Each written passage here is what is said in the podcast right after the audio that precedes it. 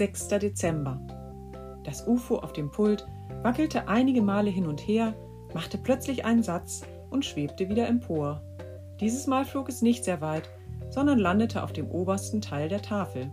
Wir hörten ein leises Quietschen und mit einem lauten Blopp öffnete sich die Luke des UFOs.